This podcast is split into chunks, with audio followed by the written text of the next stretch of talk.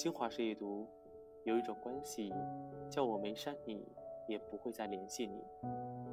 一本书中写道，人生就像一条从宽阔的平原走进森林的路，在平原上，同伴可以结伴而行，欢乐的前推后挤，相濡以沫。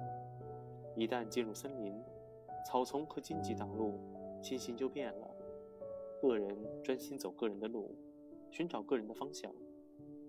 不删除是对于美好的过去的回忆保留，不联系是因为我们真的回不去了。成年人的告别仪式很简单，没有回复我的最后一条信息，我也很默契的没有再发，我们就这样默默的消失在彼此的生活里，只剩下聊天记录承载着旧日的时光。初中读《故乡》这本书，惊讶于年少的闰土。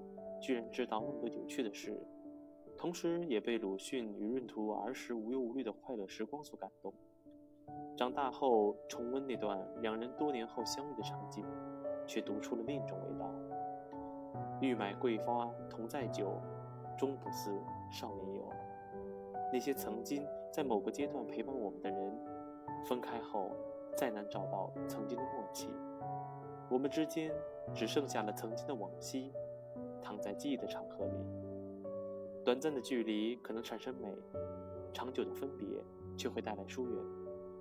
有人说，你住的城市下雨了，很想问你有没有带伞，可我忍住了，因为我怕你说没有带，而我又无能为力。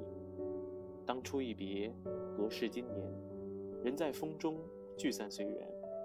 我们曾经在春风秋雨里无话不说。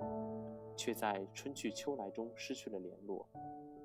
人生如另一旅，我亦是新人。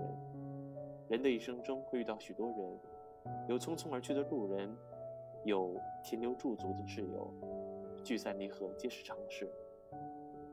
最后，遥祝远方的你一切顺遂，一切安好，晚安。